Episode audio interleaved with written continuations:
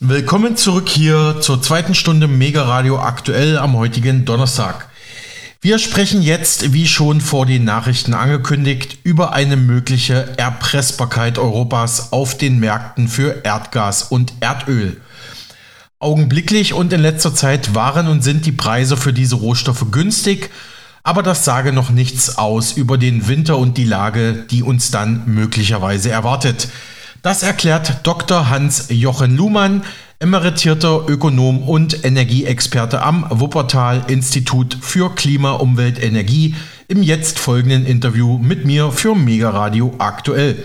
Auch ihn hatten wir ja schon mit seinen Einschätzungen zum sogenannten Heizungsgesetz vor den Nachrichten gehört. Das war unser früheres Interview mit ihm. Laut Dr. Luhmann gibt es in der Europäischen Union zwei entgegengesetzte Sichtweisen rund um die Entscheidung, auf russisches Erdöl zu verzichten. Ob man das erstens als eine Art Sicherung oder Versicherung aufbauen will gegen eine mögliche feindselige Unterbrechung seitens Russlands oder ob man das zweitens als eine Art Strafe versteht, um Russland entsprechende Deviseneinnahmen aus Rohstoffverkäufen nach Europa zu verwehren. Auch um möglicherweise Russlands Ressourcen im Ukraine-Krieg zu schwächen. Mit der Sprache der Ökonomen gesprochen, haben sich die weltweiten Erdölmärkte durchgesetzt, trotz der Sanktionen, die der Westen seit dem Ukraine-Krieg Russland auferlegt hat, betont Dr. Luhmann. Die Märkte haben es tatsächlich geschafft, sich an die europäischen Embargo-Vorgaben anzupassen, analysiert er.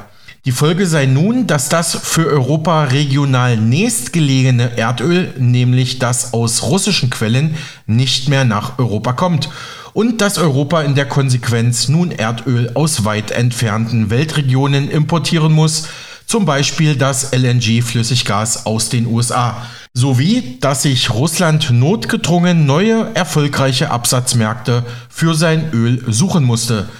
Oder auch, dass mittlerweile echtes russisches Öl über Indien als angeblich indisches Erdöl nach Europa verkauft wird. Unser Interviewpartner Dr. Luhmann formuliert zu diesem letzten Aspekt eine deutliche Einordnung. Außerdem geht es unter anderem um die aktuelle Bedeutung des Hafens von Rotterdam für den europäischen Ölhandel, um den laut der EU gescheiterten Preisdeckel für russisches Erdöl sowie um eine eventuelle Gasversorgungskrise vor allem für mittel- und osteuropäische Länder, darunter Österreich. Diese Länder wiederum haben deutlich anders gelagerte Interessen als die Gasimporteure in Südeuropa, wie Energieexperte Dr. Luhmann hervorhebt. Herr Dr. Luhmann, ja wieder mal vielen Dank im Namen der Redaktion, dass wir wieder mal über die Energiesituation in Deutschland und Europa sprechen können. Zuletzt haben wir ja das Heizungsgesetz in Deutschland besprochen. Jetzt äh, würde ich gern von Ihnen wissen, warum sind die aktuellen Zahlen beim Gas- und Erdölmarkt für Deutschland und Europa im Import erstmal unerheblich, wie Sie mir im Vorgespräch gesagt hatten. Warum wird vielleicht erst der Winter entscheidend? Die Besonderheit bei der Verwendung von Erdgas in Deutschland ist, dass ein Gutteil in die Wärmeversorgung geht. Und die Wärmeversorgung ist eben von der Schwingung von Sommer und Winter abhängig. Das heißt, da gibt es einen, also was diesen Teil der Nachfrage angeht, einen geringen Sommerverbrauch und einen hohen Winterverbrauch. So, wenn man das angebotsseitig jetzt anschaut, in Europa und Deutschland, gibt es eben ein Pipeline-System oder es gibt eben die Möglichkeit, äh, Erdgas per Schiff anzutransportieren. Da hat man begrenzte Kapazitäten. Und deswegen macht man das traditionell so, dass man eben versucht, einen Gutteil in Speicher für die Winterzeit in Deutschland zu bevorraten. So, und augenblicklich sind die Speicher voll. Das heißt, augenblicklich gibt es null Mangel, weil ja die Vorsorge für den Winter nicht weitergetrieben werden kann, wenn die Speicher im Wesentlichen voll sind. Also sind augenblicklich, das sind ja immer Augenblickspreise, die Preise mhm. günstig. Aber das sagt für die Wintersituation nichts aus, denn darauf werden wir noch kommen. Ob es im Winter knapp wird oder nicht, hängt eben von vielen Parametern ab, unter anderem von der Stärke des Winters. Sind sich Deutschland und Europa beim Gas- und Ölimport eventueller Erpressbarkeit und einer Risikoabwägung bewusst, wenn wir jetzt vor allem auf den russischen Energiemarkt schauen? Das hatten Sie mir auch im Vorgespräch so ange, angeteasert sozusagen. Ja, das müssen wir, glaube ich, für, für Gas und Öl völlig unterschiedlich behandeln. Also bleiben wir mal beim Thema Gas. Ja, natürlich. Wenn man eben auf Pipeline-Gas setzt, dann ist man abhängig von dem Lieferanten. Denn Schiffe kann man umdirigieren von jetzt auf gleich. Ja, die werden ja meist beladen und ist noch nicht klar, was überhaupt der Abnehmer sein wird, in welchem Hafen und an wen das dann dort verkauft wird. Aber bei Pipeline-Transporten muss man eben mit jahrelanger Vorarbeit die Leitungen bauen und dann ist klar, wo der Anfangspunkt und der Endpunkt ist. Und also muss man da langfristige Verträge und Beziehungen haben und so hat man das eben eben auch gemacht. So und natürlich ist die Kehrseite davon, dass man dann auch abhängig davon ist und man ist insbesondere dann davon abhängig, wenn man eben eine Winterspitze hat, die nicht gedeckt wird. Und das war ja die Besonderheit des Winters 2022, 2023 mit einem interessanten Vorlauf im Jahr zuvor, das eben absehbar war, wenn Russland seine Lieferungen weiter drosselt und der Winter hart wird, dann wird in Deutschland und in einem Teil Europas eine Erdgasknappheit eintreten, sodass man eben rationieren muss. Und das ist natürlich der Worst Case, der dort im Raume stand, der dann zum Glück des milden Winterverlaufs wegen nicht real wurde. Mhm. Es fließt ja weiter kasachisches Öl durch die russische Druschba-Pipeline, die also Russland mit Europa verbindet, die Russland aber auch jederzeit schließen könnte. Ähm, wie sieht Ihre Analyse nach die Risikoabschätzung in Berlin und Brüssel darauf eingehend aus? Ja, jetzt sind wir beim Thema Abhängigkeit von Öl und Ölprodukten. Da sieht die Situation anders aus. Da gibt es eben zwar auch Pipeline-Versorgung, aber da ist eben die Versorgung mit Schiff und die ist ja viel weniger unterbrechungsanfällig, weit mehr etabliert. So. Jetzt in Europa war man sich in gewisser Weise nicht einig, wie ja in vielen solchen Themen. Und es spielt die Ambivalenz eine Rolle, ob man den, die Entscheidung auf den Bezug russischen Erdöls und russischer Erdölprodukte zu verzichten, ob man das als eine Sicherung gegen eine mögliche feindselig intendierte Unterbrechung seitens Russland machen will, also sozusagen als eine Versicherungsleistung, oder ob man es als eine Strafe versteht, dass man Russlands Öl nicht mehr nehmen will, um Russland die damit verbundenen Deviseneinnahmen zu entziehen. In diesen beiden Motiven sind die Europäer uneinig. Es gibt dieses Motiv und es gibt jenes, wird auch nicht so offen drüber gesprochen. So, wenn man es als Versicherungsleistung versteht, dann ist der Bezug kasachischen Öls über eine Pipeline, die weitgehend über russisches Territorium äh, geht, unsystematisch. Denn natürlich kann Russland, auch wenn das Öl aus Kasachstan ist, jederzeit diese Pipeline schließen und dann hat man ebenfalls kein Öl. Wenn man es dagegen versteht, die ganze Sanktioniererei als ein Versuch, Russland Devisen zu entziehen, dann ist es natürlich vollkommen sinngemäß zu sagen, wir beziehen kein Öl, wo das Entgelt nach Russland geht, sondern wir ziehen aber weiter kasachisches Öl über Pipeline. Dazu passt doch aktuell diese Meldung von NTV vom 11. September 23. Da heißt es, Tschechien hängt weiter am russischen Öltropf. Der Anteil des über die Druschba-Pipelines aus Russland importierten Rohöls an den gesamten Pipeline-Importen im EU-Mitgliedstaat Tschechien, also in der Tschechischen Republik, lag im ersten Halbjahr dieses Jahres bei rund 65 Prozent, teilte da eine Sprecherin des tschechischen Pipeline-Betreibers Mero mit. Wie schätzen Sie das ein? Konterkariert man da nicht eigentlich die Richtlinien äh, aus Brüssel, wenn Prag jetzt weiterhin große Mengen über die Druschba-Pipeline von russischem Öl importiert? Die Brüsseler Richtlinien sind ja ambivalent, weil genau diese, mhm. diese Uneinigkeit in Europa vorliegt. Insofern ist es rein rechtlich völlig okay. Man muss eben feststellen, dass man eben beider Auffassung sein kann und dass die äh, Europäer unterschiedlicher Auffassung sind in dieser Frage. Mhm. Herr Dr. Luhmann, Sie sagten mir ebenfalls im Vorgespräch, wenn wir uns den Weltmarkt für Erdöl anschauen, werden die Ölströme seit dem Ukraine-Krieg gut organisiert umgeleitet, sagten Sie. Können Sie das mal für unseren Sender kurz erklären?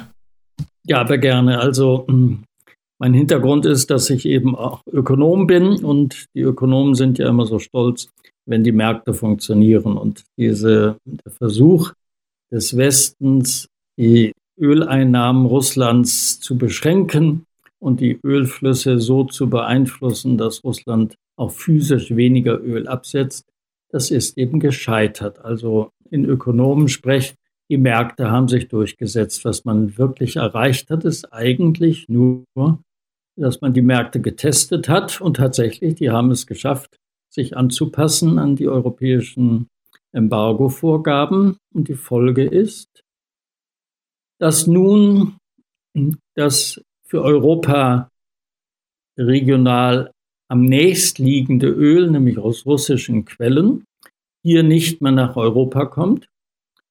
Stattdessen Europa dann eben Öl aus weiter fernliegenden Quellen bezieht und das Öl aus russischen Quellen ebenfalls neue Absatzmärkte sich suchen muss. Das heißt auch über weitere Strecken transportiert werden muss Richtung äh, Asien. So. Das heißt, der ganze Effekt ist nur, dass die Tanker viel weiter fahren müssen, dass sie äh, längere Fahrzeiten haben, dass die ganze Logistik teurer geworden ist, aber eine physische Knappheit ist durch diese Umorganisation nicht aufgetreten. Mhm, mh. Vielleicht nochmal die Frage ein bisschen zugespitzt, damit unsere Hörerinnen und Hörer da auch mitkommen das verstehen. Worin liegt nochmal genau beim Erdöl die Gefahr einer Erpressbarkeit für Deutschland und die EU? Also die Erpressbarkeit besteht für Pipelineöl. Wenn man davon abhängig ist, insbesondere die Raffinerie in Schwedt in Deutschland, aber eben typischerweise Raffinerien in den ehemaligen Ostblockstaaten die Teil des Warschauer Paktes waren, die haben eben aus damaliger Zeit Raffinerien aufgebaut, die eben über Pipelines an russische Quellen angeschlossen sind und die seitdem darüber versorgt werden. So, und wenn jetzt Russland äh, da den Hahn zumachen würde, dann sind die auf dem Trockenen, weil man natürlich nicht so schnell über See dort äh, Ersatz hinschaffen kann, also an Rohöl. Das aber ist nicht ansatzweise so dramatisch, wie das beim Erdgas aussieht, sondern man kann natürlich dann zu kleineren logistischen Einheiten, LKWs, Tankzügen, Produkte natürlich in die Region bringen. Das ist natürlich deutlicher Mehraufwand, aber das ist natürlich über den Weltmarkt zu machen. Insofern ist das wirklich kein kein wirklich starker Hebel der Erpressbarkeit bei Öl. Hm. Was könnte man ableiten von dem jetzt Gesagten für Erkenntnisse und Lernerfahrungen für den Gasmarkt und den deutschen und europäischen Gasimport ableiten, Herr Dr. Luhmann? Ich würde erst noch mal beim Ölmarkt gerne bleiben. Daraus kann man, finde ich, ableiten, dass das Motiv, äh, die russische Fähigkeiten wirtschaftlicher Art über ein solches Ölembargo deutlich einzuschränken, sich als nicht machbar erwiesen haben. Sodass eigentlich, wenn Europa sich das nochmal überlegt, das eigentliche Motiv des Embargos nur sein sollte, so meine persönliche Einschätzung, dass man äh, gegen Erpressbarkeit sich schützen will. Auf mhm. dem Gassektor, aber da sollten wir vielleicht noch erst noch mal ein bisschen zu den Hintergründen reden, bevor wir zu dieser Bewertung, die Sie erwarten, kommen. Gut, verstehe. Ja, dann machen wir mal mit Öl weiter. Welche Rolle spielt die Hafenstadt Rotterdam, die niederländische Ölverarbeitung und die Verschiffung von dort durch Großtanker für den aktuellen Ölmarkt? Ja, das ist wirklich ein sehr, sehr interessantes Phänomen. Es gibt auf der Erde im Grunde drei Großregionen, die äquivalent etwa dem sind, Rotterdam bis hin Rhein-Ruhr-Schiene mit diesen vielen Raffinerien und Ölverarbeitungsanlagen, eben Rotterdam, die Anlandemöglichkeit für Schiffe. Äh, eine solche Region gibt es noch, eine weitere in den USA und es gibt eine weitere in Singapur. Also es gibt es wirklich nur dreimal. Und da spielte bislang die russische Versorgung über Schiffe eben aus der nordpolaren Region über die Beringstraße. Da kamen die, kam das russische Öl in relativ kleinen Tankern, denn die Schifffahrtsbedingungen auf dieser Route sind sehr, sehr herausfordernd. Und dann war diese Großregion Rotterdam, Rhein-Ruhr sozusagen der zentrale Umschlagplatz. Dort wurde dieses Öl entweder weitergeleitet als Rohöl in Raffinerien, die nicht genau an der Küste liegen, oder eben in Rotterdamer Raffinerien in Produkte verarbeitet oder umgeschlagen auf dann Großtanker und weiter über äh, Schifffahrtswege in den äh, asiatischen Teil der Erde gebracht. Ja, also die Rotterdamer Situation war für eben nahegelegen für, die, für, die, für das Öl aus den russischen Quellen und wurde entsprechend als logistische Zentralumschlagplatz auch genutzt. So, und das ist nun durch das europäische Embargo zerschlagen worden. Das heißt, es kommt über diesen Weg kein Öl mehr nach Europa. Rotterdam wird nicht mehr angelaufen. Dennoch aber bleibt natürlich die Notwendigkeit für die russische Ölwirtschaft, das Öl aus den nordpolaren Regionen in kleinen Tankern in den europanahen Atlantik zu bringen. Und dann besteht aus logistischen Gründen weiterhin die Notwendigkeit, das umzuschlagen in Großtanker und dann auf den Weltmarkt zu bringen. Und dieser Umschlag findet nun vor Europas Türen auf offener See statt. Das ist natürlich eine Weise, die mit Risiken verbunden ist, eine Umschlagsform, die man zu fürchten hat. Und deswegen lohnt es, finde ich, da hinzuschauen und sich zu überlegen, ob man das wirklich will. Denn das Risiko trägt natürlich insbesondere tragen die Staaten an der europäischen Atlantikküste. Daran anschließend, was bedeutet das Rerouting für diese Öltanker? Und Sie haben es gerade angesprochen, wie groß ist da die Gefahr einer Ölkatastrophe im Meer, beispielsweise im Atlantik? Rotterdam hat ja Zugang zum Atlantik. Ja, die Umschlagsrisiken sind natürlich groß bei schwierigem Wetter, Stürmen, Herbst, Winter ist das Risiko wirklich groß. Und was das für dieses Rerouting für die äh, Logistik bedeutet, das bedeutet, dass eben die kurzen Wege ersetzt werden durch lange Wege. Und was ist dann das Knappheitsgut? Das Knappheitsgut ist dann die Kapazität der Tanker. Man sieht es auch, dass die, die Raten für Tanker entsprechend hochgegangen sind. Und das heißt, auch pro Fahrt wird jetzt, also das Öl ist eben länger auf Tankern als das, deutlich länger auf Tankern unterwegs, als das früher der Fall war. Und das bringt eben Kosten für die Tanker und aber auch natürlich Energiekosten mit sich. Hm, verstehe. Ähm, Herr Dr. Luhmann, versuchen wir mal ein bisschen noch den Gasmarkt zu betrachten. Wo liegen denn die evidenten Unterschiede zwischen dem Öl- und dem Gasmarkt? Wo gibt es vielleicht auch Gemeinsamkeiten, dass Sie das nochmal kurz darlegen könnten? Die beiden wesentlichen Unterschiede sind einerseits, dass bei Gas für Europa der Anteil des Pipeline-Gases deutlich höher war und ist als beim Thema Öl und damit eine größere Abhängigkeit besteht. Und der zweite wesentliche Unterschied ist, dass der, diese Saisonalität in der Nachfrage bei Gas eben besonders stark ist.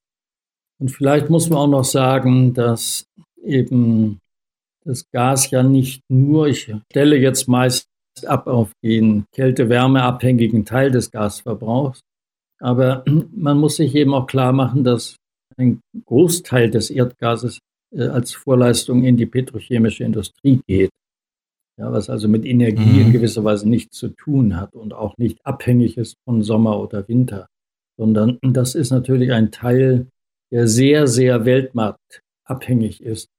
Und dieser Teil ist ja massiv unter Druck geraten oder auch dann faktisch schon abgewandert, weil die Knappheit des äh, Erdgases im Sommer letzten Jahres eben so hoch war, dass die Preise durch die Decke gingen. Und das war natürlich anders, andernorts in den USA nicht der Fall. Und dann macht sich das natürlich sofort auf dem Produktemarkt für diese petrochemischen Produkte bemerkbar und das macht keinen Sinn. Das ist vollkommen wettbewerbs, außerhalb des Wettbewerbs, äh, dass man dann hier die Produkte zu so hohen Einstiegskosten produziert.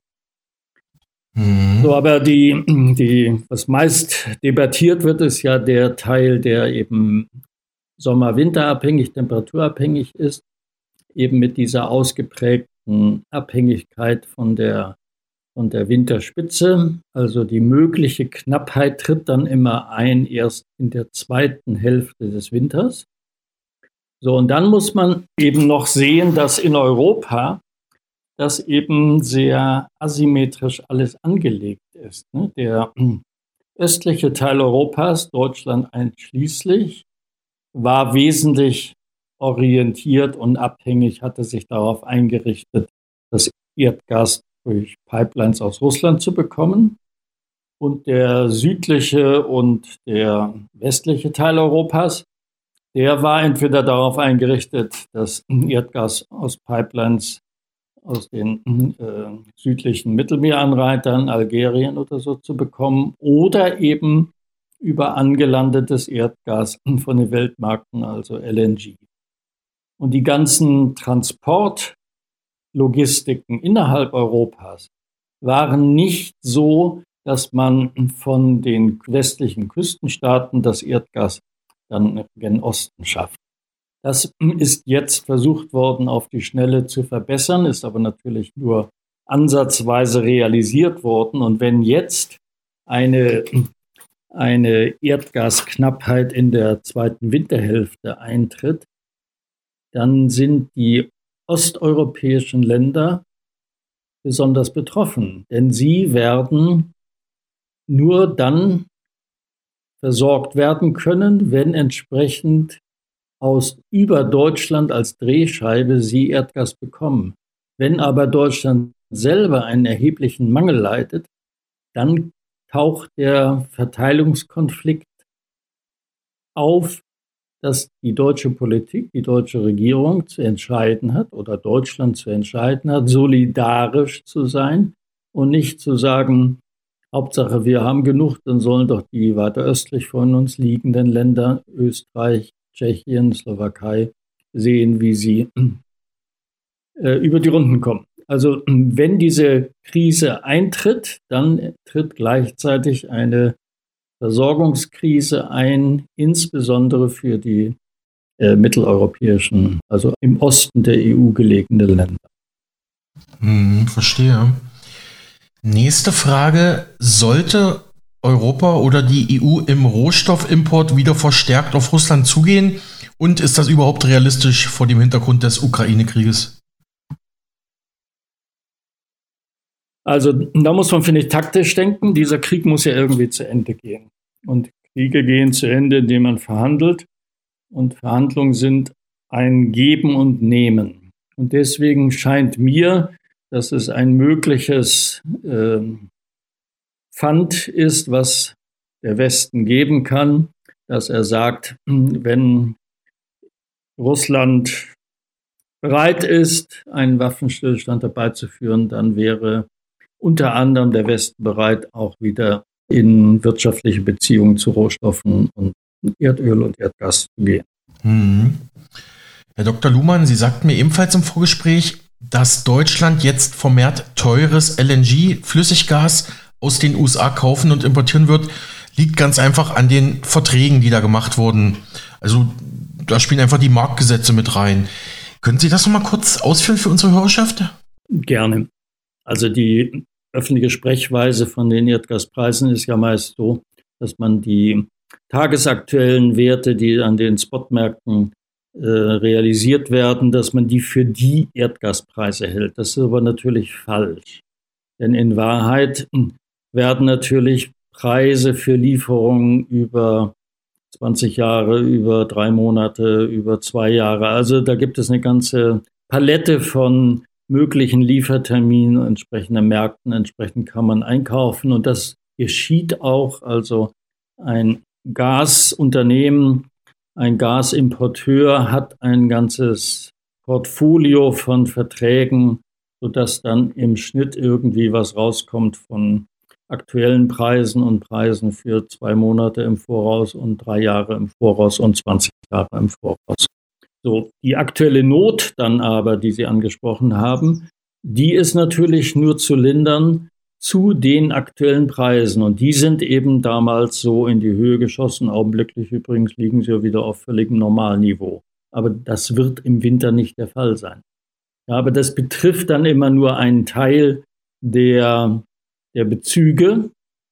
Aber wie gesagt, wenn der Winter stark wird und, das darf ich noch ergänzen, wenn anders als im letzten Winter China aus der Covid-Krise rausgekommen ist und ebenfalls in normaler Weise nachfragt, dann haben wir schon eine extreme Knappheit auf dem globalen LNG-Markt und dann ist zu erwarten, dass die Preise wieder ordentlich in die Höhe gehen werden. Aber wie gesagt, immer nur kurzfristig für ein paar Wochen. Herr Dr. Luhmann, jetzt sind wenige Stunden vor unserem Interview noch einige aufsehenerregende Meldungen hereingetrudelt, über die Ticker gelaufen. Zum Beispiel NTV ja am 11. September 2023. Der von westlichen Staaten eingeführte Preisdeckel für russisches Öl funktioniert offenbar nicht. Im Zuge des weltweiten Preisanstiegs an den Rohstoffmärkten habe sich auch Öl der russischen Sorte Urals zuletzt stark verteuert, berichtete der Spiegel unter Verweis auf Experten und an anderer Stelle hieß es, Russland darf den Rohstoff Öl demnach nicht für mehr als 60 Dollar pro Barrel verkaufen. Nach Angaben aus Kiew erzielt Russland aber höhere Preise. Es fehle da offenbar an Kontrollen. Wie schätzen Sie das als Energie-Rohstoffexperte und Ökonom ein? Also gehen wir erstmal auf Ihre Quellen ein. Wenn Sie im Konflikt zwischen Russland und der Ukraine eine ukrainische Aussage als Quelle einstufen, dann ist man mhm. natürlich schon nicht auf dem sicheren Pfad. Denn das ist ja klar, dass dieser Krieg auch ein Informationskrieg ist und deswegen ukrainische Angaben äh, mit Vorsicht zu genießen sind. Mhm. Konkret der Versuch des Westens, die Ölrenten Russlands zu begrenzen. Das geht ja, es geht ja nur dadurch, dass man auf dem Weltmarkt irgendwie interferiert. Denn der globale Süden macht das nicht von sich aus mit.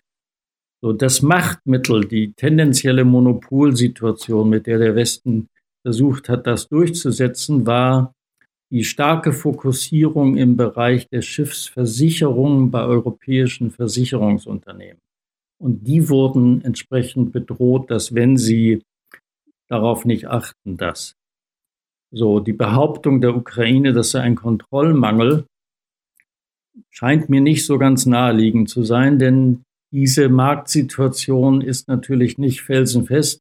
Man kann eben Schiffe auch anders chartern. Man muss nicht unbedingt bei den westlichen Versicherungen die entsprechenden Versicherungen nehmen. Das ist ja ein Geschäftsgebiet, was relativ schnell auch umzuschichten ist. Also ich denke eher, es war ein Versuch und die Konstellation, die Machtkonstellation hat nicht hergegeben, was man sich erhofft hat. Noch zwei Fragen. Herr Dr. Luhmann, am 12. September gab das Statistische Bundesamt bekannt, dass Deutschland über Indien weiterhin große Mengen russisches Öl importiert. Also das ist russisches Erdöl, was zunächst erstmal nach Indien verkauft wird, dann wird es umgelabelt und Indien verkauft das dann quasi als indisches Öl an Deutschland und Europa, ist aber im Prinzip dann in Wahrheit russisches Erdöl. Das ist jetzt auch nicht neu, das wurde jetzt quasi offiziell bestätigt vom Statistischen Bundesamt. Ja, äh, lassen wir uns da einen Bären aufbinden, frage ich mal ein bisschen umgangssprachlich, oder wie schätzen Sie das ähm, energiepolitisch ein und ökonomisch? Das schätze ich anders ein.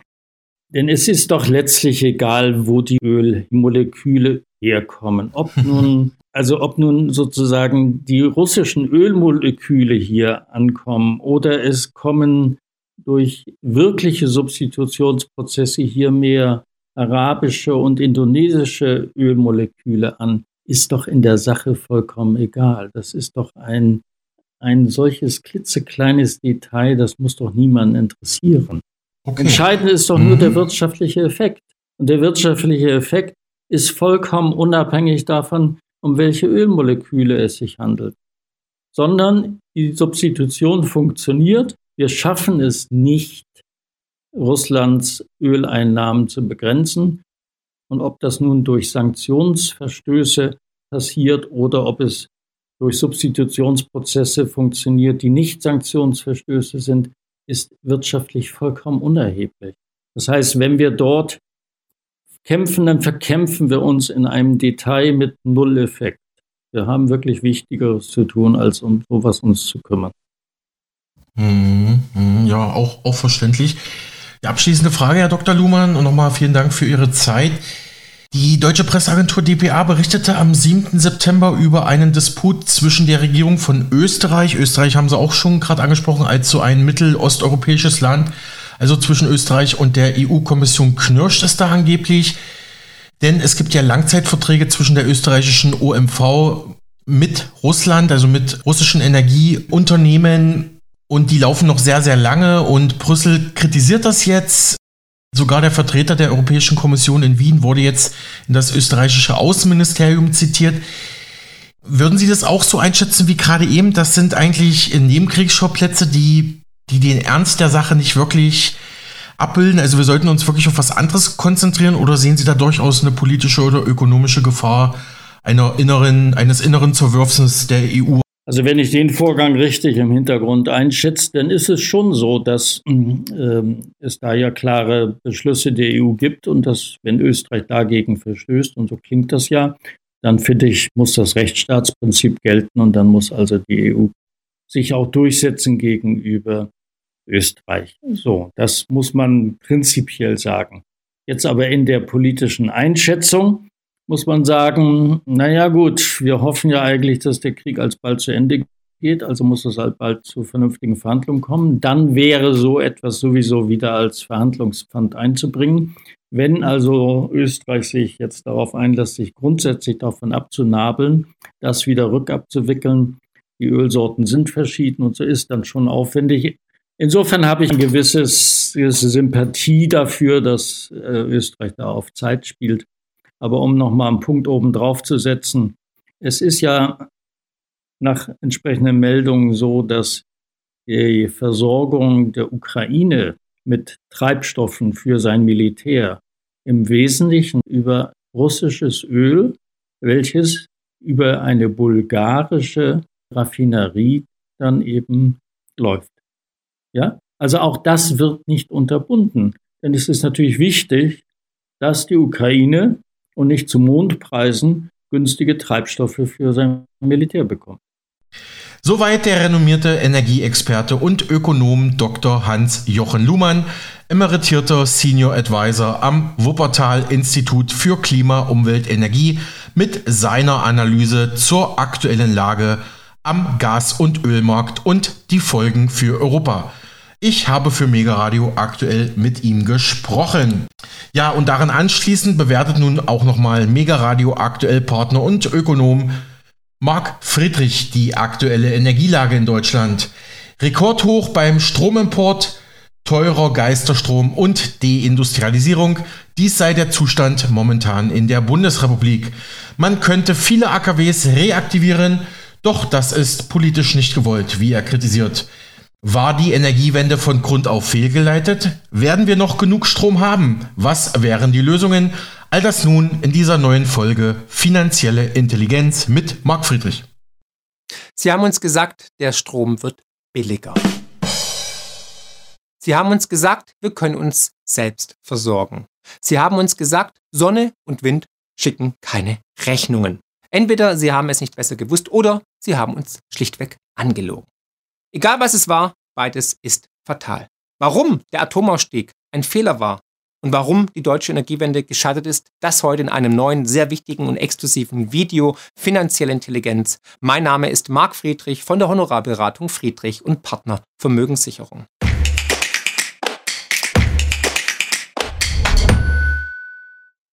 Wir sehen im Juli einen Rekordhoch beim Stromimport. Und von wegen, Strom wird billiger durch den Atomausstieg, wie hier von der Wirtschaftskoryphäe und anerkannten Expertin Katrin Göring-Eckert prognostiziert. Wind und Sonne kriegen wir zum Nulltarif und sie hatte sinkende Strompreise trotz Atomausstiegs erwartet. Pustekuchen, dem ist nicht so und das zeigen jetzt nämlich die Zahlen, die nackten Zahlen. Und hier, obwohl auch die EEG-Umlage weggefallen ist, trotz sinkender Abgabelast wird der Strom immer teurer. Ja, holla die Waldfee, was ist denn da los? Fakt ist, Deutschland hat sich jetzt in den ersten sieben Monaten des Jahres vom drittgrößten Stromexporteur Europas zum größten Importeur entwickelt oder ja, abgestiegen eigentlich. Und innerhalb von wenigen Monaten rutscht Deutschland immer weiter rapide ab, auch in der Wirtschaftsleistung.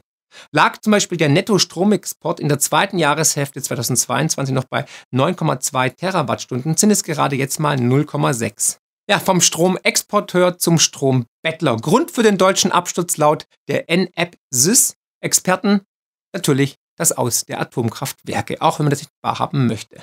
Und trotz der vielen Sonne im Juni und Juli und trotz des Windes im August mussten wir immer mehr Strom importieren. Erstmals ist über den ersten sieben Monate eines Jahres das Saldo in Deutschland sogar negativ. Ich hoffe, den Protagonisten dämmert allmählich, dass der eingeschlagene Weg ein falscher ist und die Abschaltung der AKWs ein historischer Fehler war.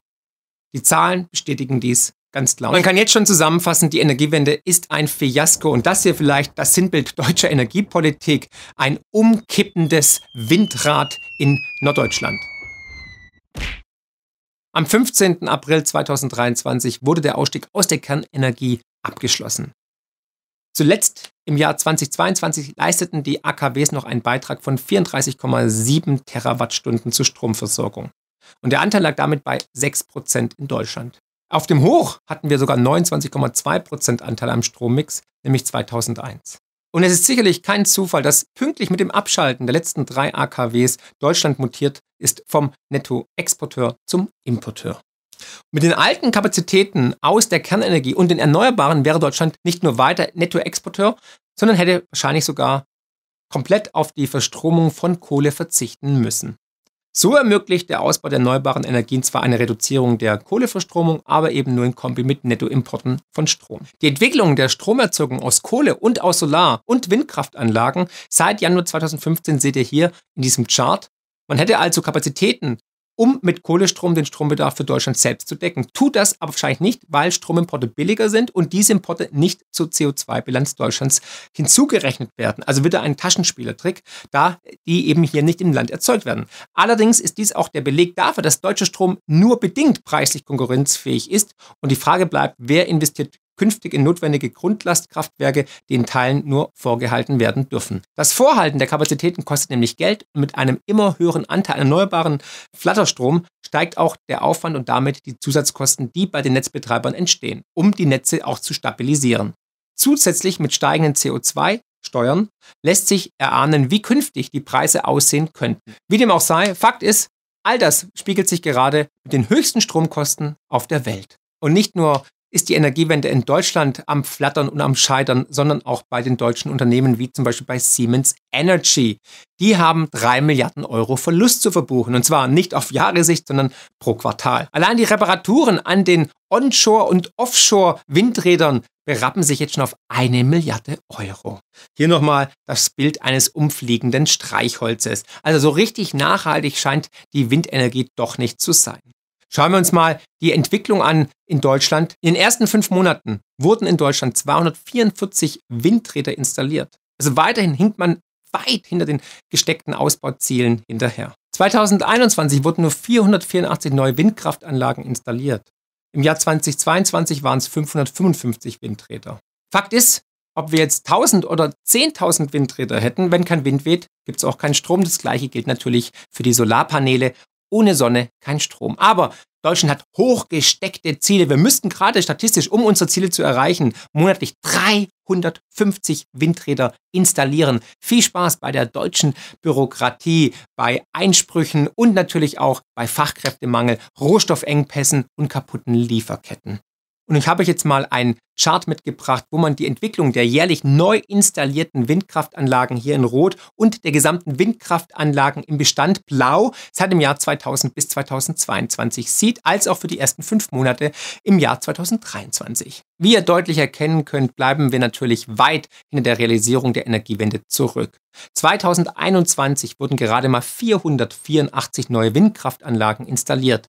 Im Jahr darauf waren es 555 Windräder, schon mehr, aber immer noch viel zu wenig. Und in den ersten fünf Monaten waren es desaströse 224 Windräder nur. Das ist ein Nettozubau von nur 115 Windrädern mit einer Nettoleistung von 978 Megawattstunden ein Witz, denn das offizielle Postulat bis 2030 lautet ja 115 Gigawatt installierte Leistung aus Windenergie und aktuell ist man gerade mal bei 58,5 Gigawatt angelangt. Und nochmals, ich rede hier von nicht grundlastfähigem Wind und wir haben immer noch keine Speicher, um diesen Wind, um diesen Flatterstrom langfristig zu speichern, wenn wir ihn abrufen müssen, wenn wir ihn brauchen. Es ist wirklich ideologisch, dogmatisch komplett fehlgeleitet. Genau dieses Thema ist natürlich auch Teil meiner Vorträge. Wer mich mal sehen will, kann gerne auf meiner Webseite schauen oder mark-friedrich.de. Da sind alle Termine natürlich hinterlegt. Und wer mich buchen möchte für eine Unternehmensfeier oder natürlich auch Informationen für seine Kunden, Beschneidung, Verlobung, Scheidung, der kann gerne auch mich anfragen unter mark-friedrich.de. Es ist auf jeden Fall immer witzig und was los. Wir müssten jetzt eigentlich den Bestand mehr als verdoppeln in sieben Jahren, weil wir das ja bis 2030 erreichen möchten wofür man aber vorher 20 Jahre benötigt hätte. Die Frage auch, wo sollen die Rohstoffe herkommen? Wie ist es mit den Verfahren der Bürokratie und den Fachkräften? Zudem nach wie vor, es, Wind ist nicht grundlastfähig und wir haben keine Speichermöglichkeiten.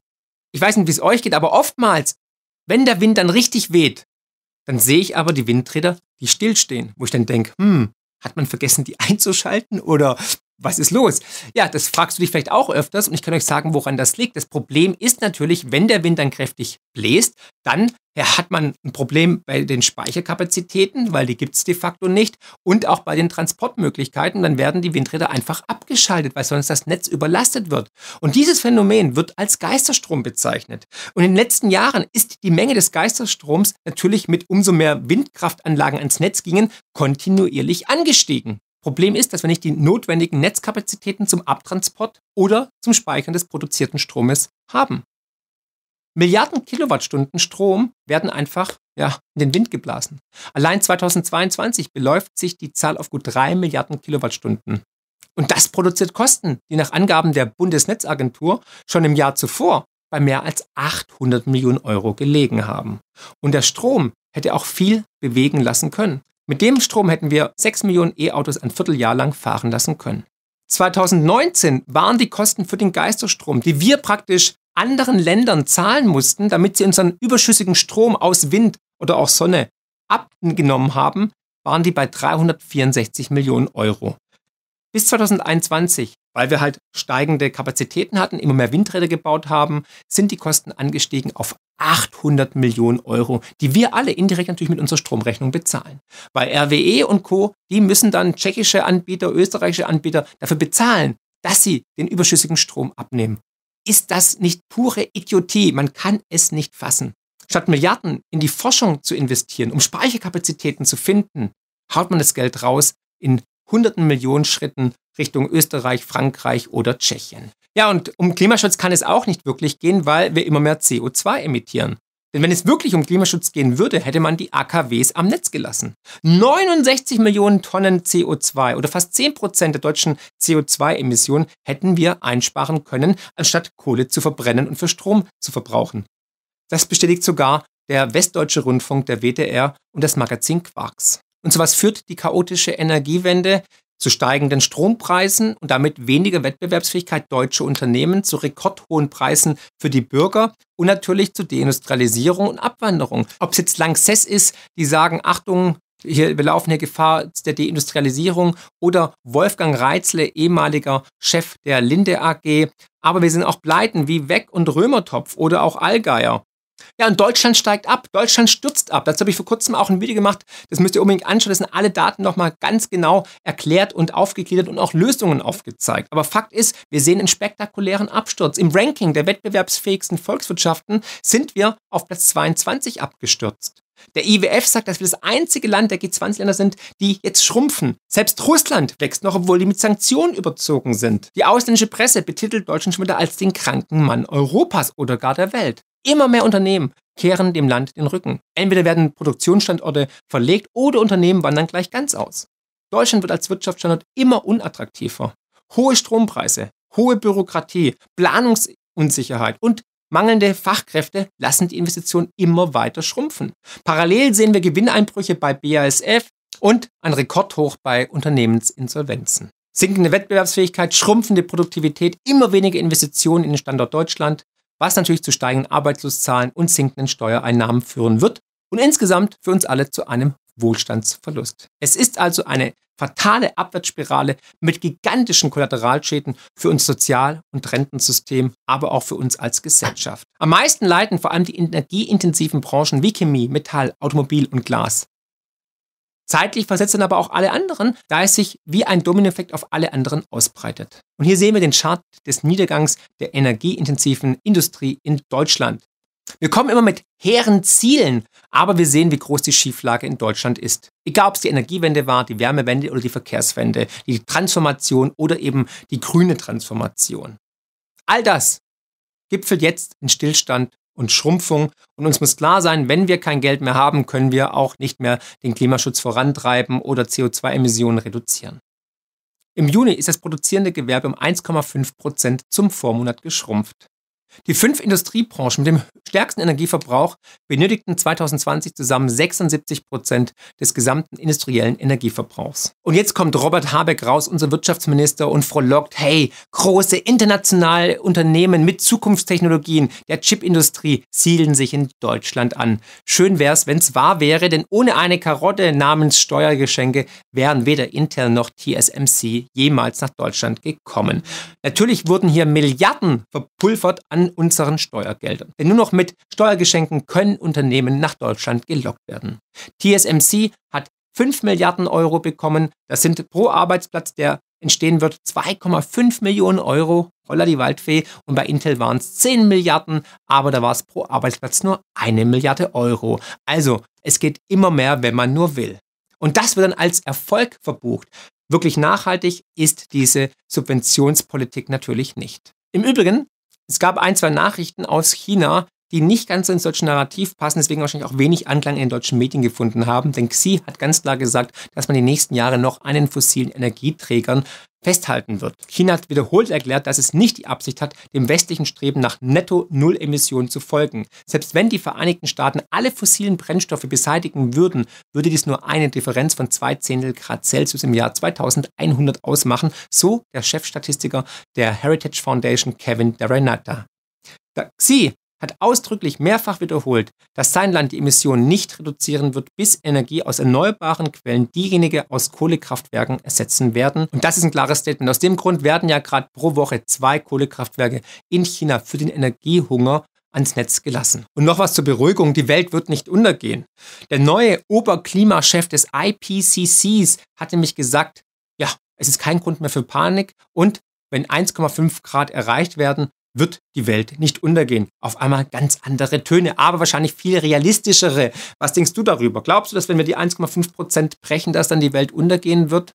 Ich denke Nein. Und ich habe euch drei weitere Beispiele mitgebracht, wo Experten falsch lagen mit dem drohenden Weltuntergang. So zum Beispiel dieser junge, sympathische Herr Thomas Robert Malthus, der vor über 200 Jahren prognostiziert hat, dass es nicht genügend Lebensmittel auf der Erde gibt, um die steigende Bevölkerung zu ernähren und dass wir deswegen eine Depopulation erleben werden. Dann hier die Bibel aus den 70er Jahren für viele Naturschützer als auch Grüne, nämlich die Grenzen des Wachstums vom Club of Rome. Strom. Dieses Buch ist nur so gespickt mit sozusagen verfehlten Prognosen. Und dann ganz berühmt natürlich auch dieses Coverbild. Es gibt noch viele weitere, aber ich möchte dieses herausnehmen, weil ich es tatsächlich als Kind gesehen habe aus dem Spiegel. Und zwar der deutsche Wald stirbt. Der Wald stirbt. Ne? Saurer Regen, Braunkohle aus der DDR und so weiter. Und alle waren komplett in Panik verfallen. Bis zum Jahr 2000 sollte kein einziger Wald mehr oder Baum in Deutschland mehr stehen. Und dieser Oscar-prämierte Film, der mit der goldenen Statue